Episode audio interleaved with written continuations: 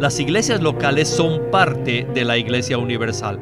Así que la edificación de la iglesia universal es la totalidad de la edificación de las iglesias locales, lo cual indica que la iglesia universal no puede existir sin las iglesias locales.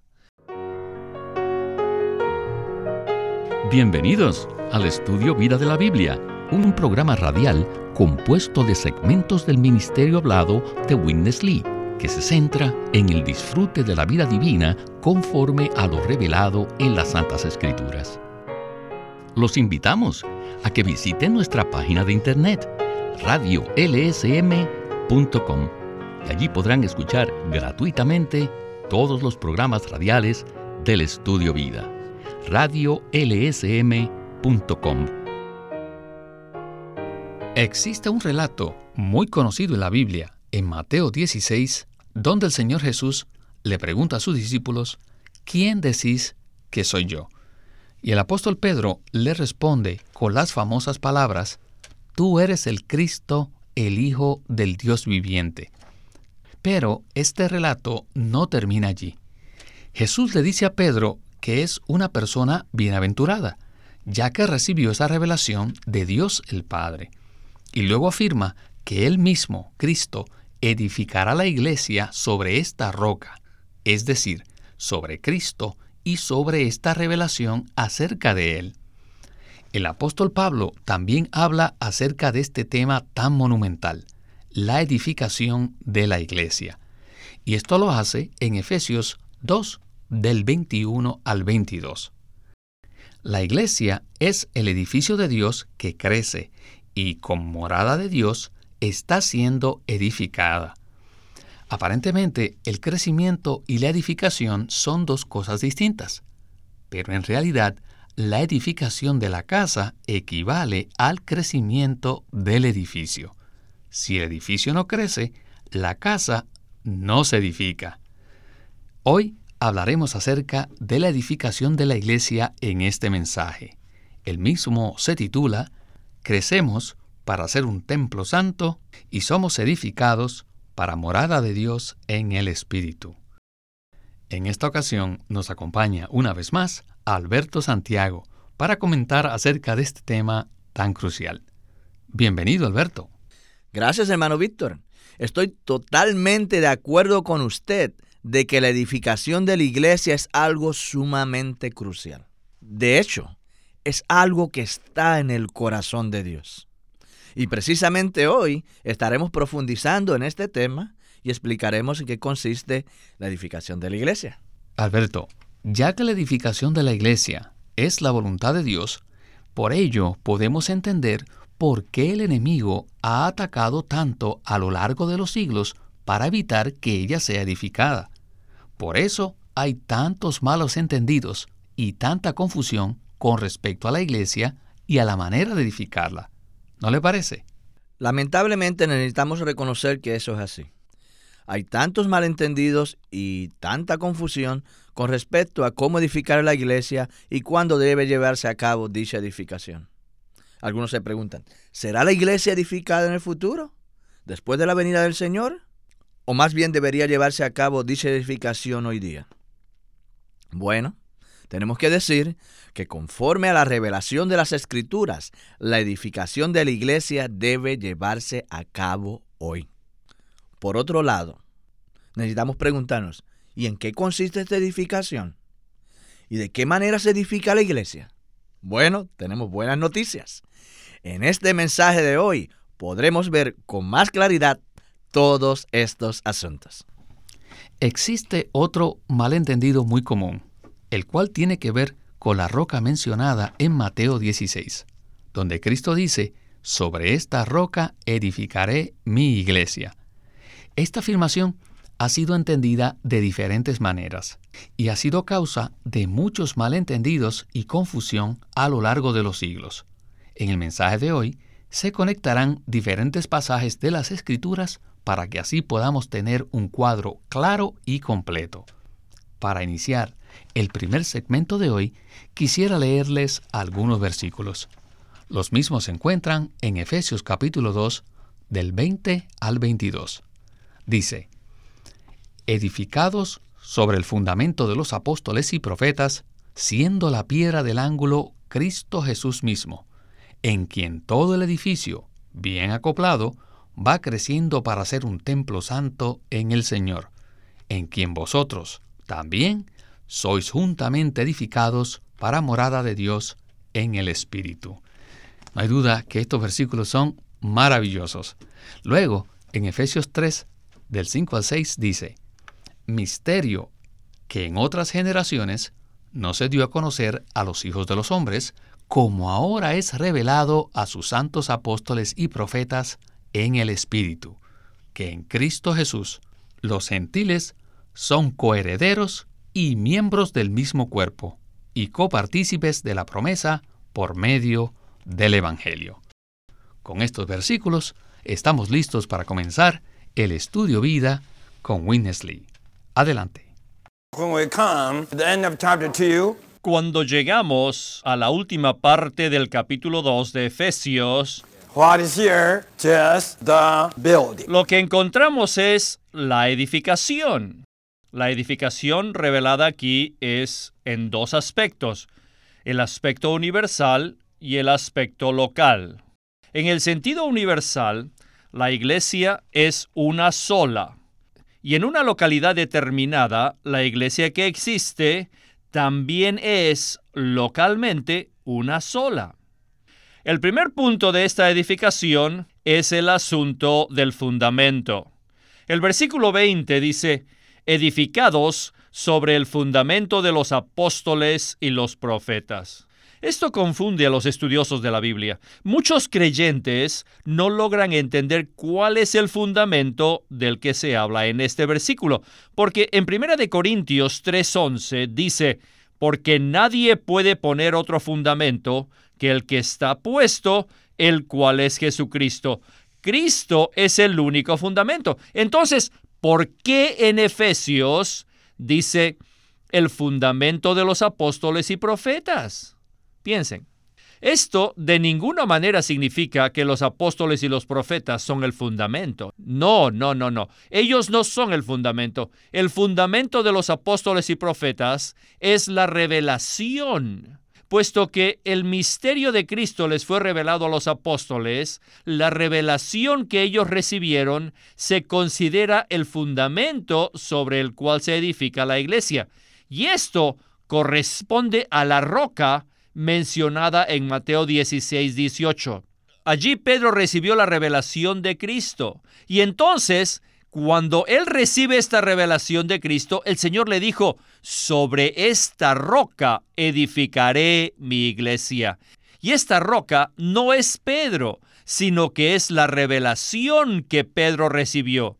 Y esta revelación es el fundamento sobre el cual Cristo edifica su iglesia. Entonces, aquí en Efesios, el concepto es el mismo. En esta revelación, lo que se revela es, número uno, Cristo y número dos, la iglesia. Por lo tanto, el fundamento de los apóstoles y profetas es la revelación que ellos recibieron con respecto a Cristo y la iglesia, con miras a que se edifique la iglesia. La iglesia se edifica sobre esta revelación. Alberto, no hay duda que hay mucha revelación en estos dos pasajes de Efesios 2 y Mateo 16. Por ello, no quiero limitarlo haciéndole una pregunta, sino que más bien simplemente quisiera pedirle que me comente acerca de lo que acabamos de escuchar. Con mucho gusto, hermano Víctor. En Efesios 2, versículos del 21 al 22, Pablo menciona dos aspectos de la iglesia, el aspecto universal y el aspecto local. Cuando Pablo dice que todo el edificio, bien acoplado, crece para ser un templo santo en el Señor, esto se refiere al aspecto universal de la iglesia. Luego, en el versículo siguiente, Pablo les dice directamente a los efesios que ellos también son juntamente edificados para morada de Dios en el Espíritu. Esto se refiere al aspecto local de la misma edificación. Ahora, Tanto el aspecto universal como el local son únicos. Es decir, Dios no tiene dos edificaciones, sino una sola. Hay un solo edificio de Dios y Él está llevando a cabo una sola obra de edificación. Hablemos ahora un poco acerca del fundamento de la iglesia. Este fundamento no son los apóstoles y los profetas. El fundamento de la iglesia, conforme a 1 Corintios 3:11, es Cristo. No existe otro fundamento aparte de Cristo. Y para que Cristo llegue a ser el fundamento de la iglesia, Él debe ser revelado a los creyentes. Esta es la función de los apóstoles y los profetas darnos a conocer la revelación divina con respecto a los dos grandes misterios de este universo. El primer misterio es Cristo como el misterio de Dios, conforme lo revela Colosenses 2.2, y el segundo misterio es la iglesia, como el misterio de Cristo, conforme a Efesios 3.4. Estos dos misterios, Cristo y la iglesia, juntos llegan a ser el gran misterio que ha sido revelado a los santos apóstoles y los profetas conforme a Efesios 3.5. Y ahora debe ser revelado a todos los creyentes por medio de las santas escrituras. La iglesia es edificada sobre esta revelación. Bueno, aquí sí que vale la pena preguntar cuál es el propósito de Dios, cuál es el significado de mi existencia y por qué existe el universo. Todas estas preguntas hallan una respuesta en las palabras de Pablo en Efesios. El propósito eterno de Dios, el gran misterio del universo es Cristo y la Iglesia. A lo largo de los siglos ha habido mucha confusión acerca de la Iglesia. Por eso necesitamos venir a esta porción de la palabra de una manera fresca para que la luz divina nos revele lo que hay en el corazón de Dios. ¿No le parece? Así es, hermano Víctor. La revelación que recibieron los apóstoles y los profetas es básicamente la economía de Dios, es decir, su propósito eterno. Esta economía consiste en que Dios en Cristo se forja a sí mismo en los creyentes para obtener una expresión corporativa. En esto consiste la edificación. La edificación de la iglesia consiste en que Dios se mezcla con el hombre para ser expresado por medio de él. Esta es la revelación central de las escrituras. Amén. En esta revelación de Efesios 2.20 también está incorporado el hecho de que Cristo es la piedra del ángulo en el edificio de Dios.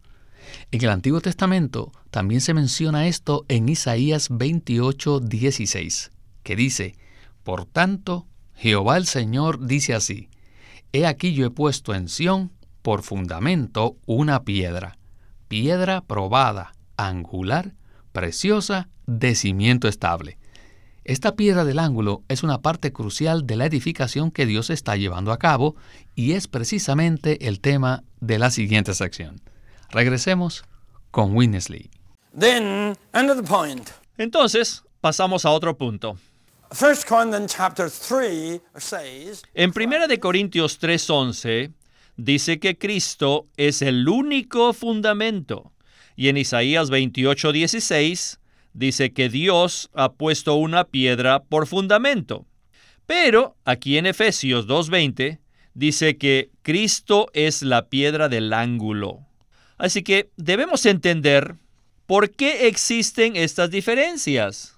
Efesios 2 menciona a Cristo como piedra del ángulo, porque el enfoque principal es que la piedra une los dos muros principales, es decir, el muro compuesto de los creyentes judíos y el de los creyentes gentiles, dos muros principales. Sin esta piedra no sería posible unir estos dos muros.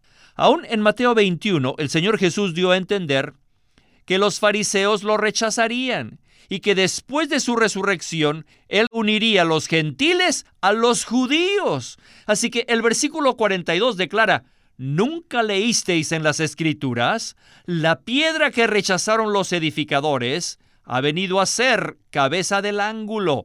el Señor ha hecho esto y es cosa maravillosa a nuestros ojos. Con estas palabras, el Señor reveló que después de su resurrección, Él llegaría a ser la cabeza del ángulo que uniría a los judíos y a los gentiles.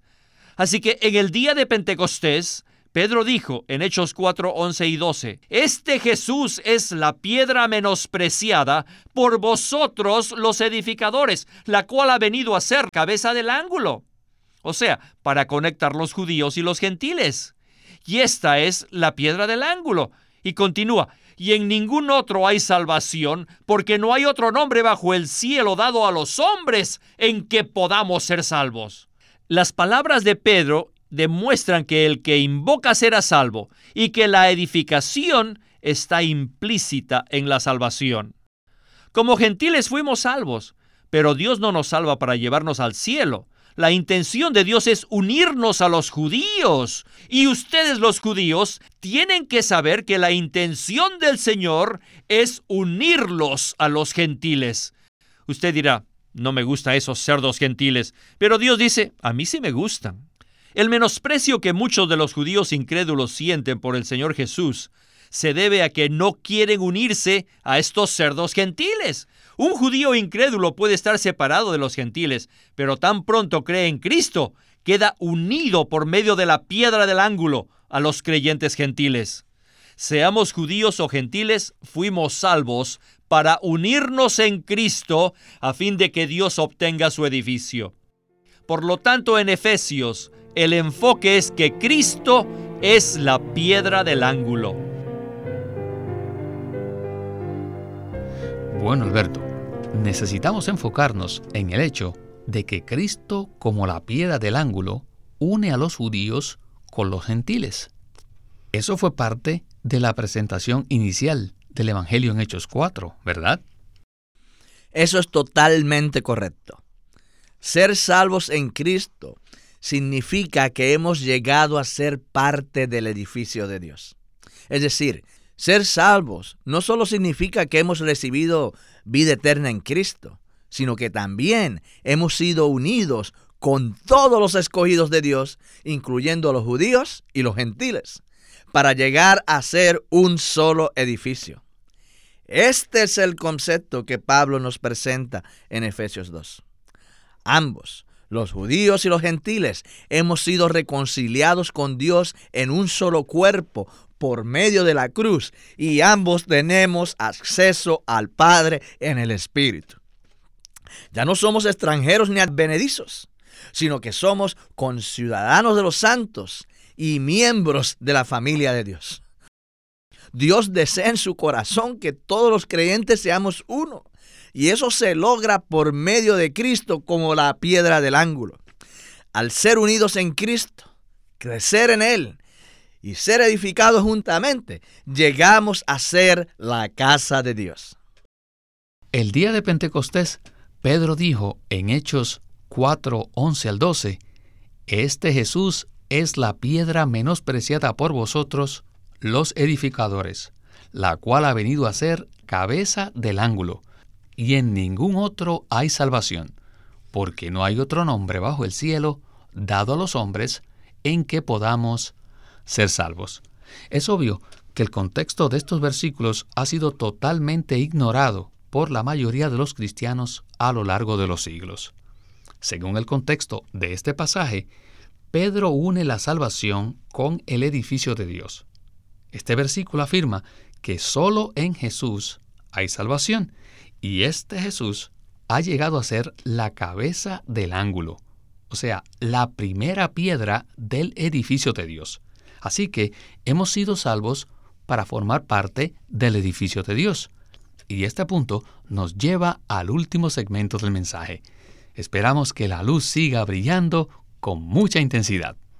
Escuchemos a Winnesley. Un punto adicional.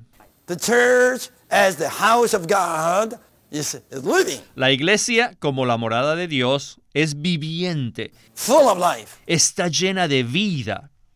El versículo 21 dice, en quien todo el edificio bien acoplado va creciendo para ser un templo santo en el Señor. La iglesia crece porque está viva y crece para ser un templo santo.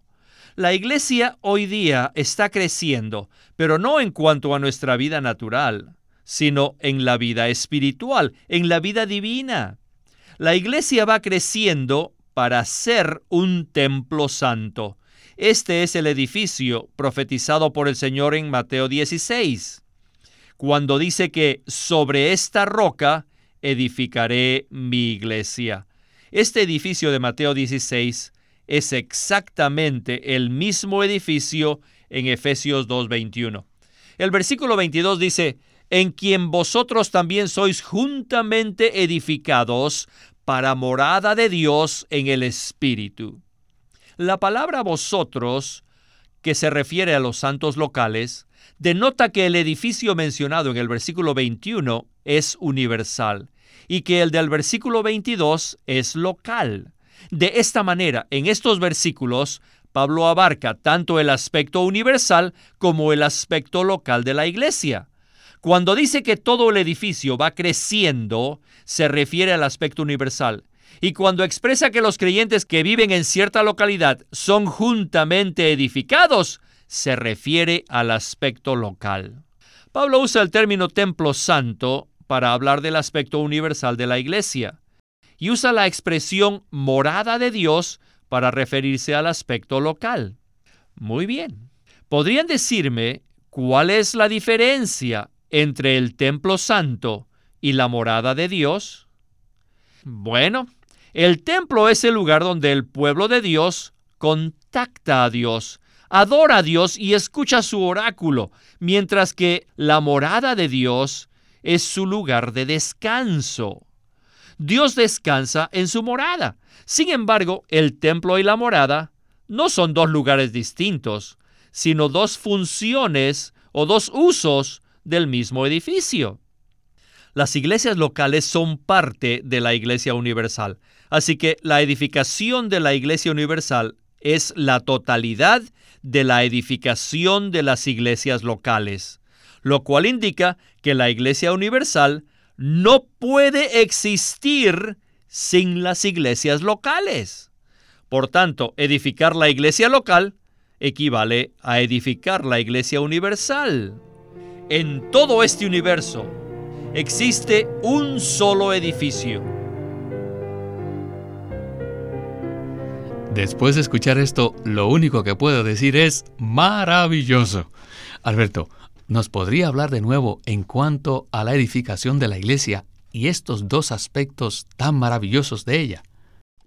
Claro que sí. Conforme a Efesios 2 del 21 al 22, la edificación de la iglesia equivale a su crecimiento. Esto es una tremenda revelación. ¿En qué consiste la edificación de la iglesia? Bueno, la edificación de la iglesia se produce cuando la vida divina crece en los creyentes. Todos nosotros recibimos la vida divina cuando creímos en el Señor Jesús. De hecho, esta vida es Cristo mismo, quien ha entrado en cada creyente. Y cuando esta vida crece en nosotros, entonces se produce el edificio de Dios. Por lo tanto, todos necesitamos crecer en la vida divina hasta que alcancemos la madurez y la casa de Dios sea edificada. Esta es una revelación maravillosa. La iglesia tiene dos aspectos, el aspecto universal y el aspecto local. Debemos ver que la iglesia universal es la totalidad de todas las iglesias locales. Así que si queremos ser edificados universalmente, primeramente necesitamos ser edificados con los creyentes localmente. La manera en que se produce el edificio universal es al edificar la iglesia local en la ciudad donde vivimos. Entonces, al hablar del crecimiento de la iglesia, no nos referimos a que la iglesia crezca en cuanto al número de creyentes. Ese no es el concepto presentado aquí en Efesios. Por supuesto, la iglesia debe crecer numéricamente, pero con respecto a la edificación de la iglesia, esto tiene que ver con el crecimiento de la vida divina en nosotros. Según la revelación en Efesios, el crecimiento de la iglesia está directamente relacionado con el crecimiento de la vida divina en nosotros los creyentes. O sea, la iglesia es edificada al crecer la vida de Cristo en nosotros. Alberto, muchísimas gracias por habernos acompañado en el estudio Vida de hoy. Muchas gracias por invitarme.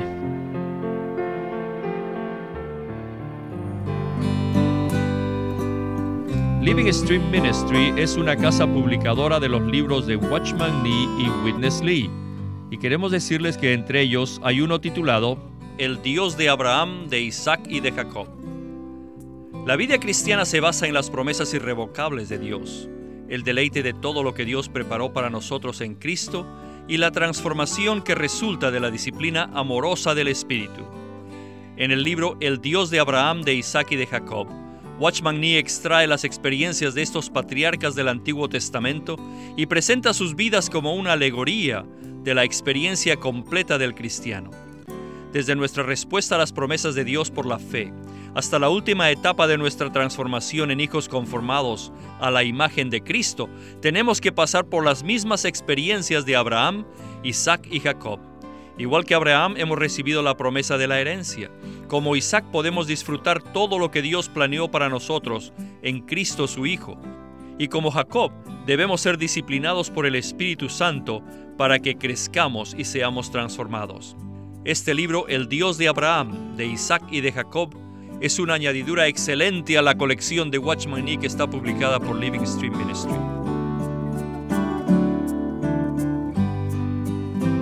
Queremos animarlos a que visiten nuestra página de internet libroslsm.com.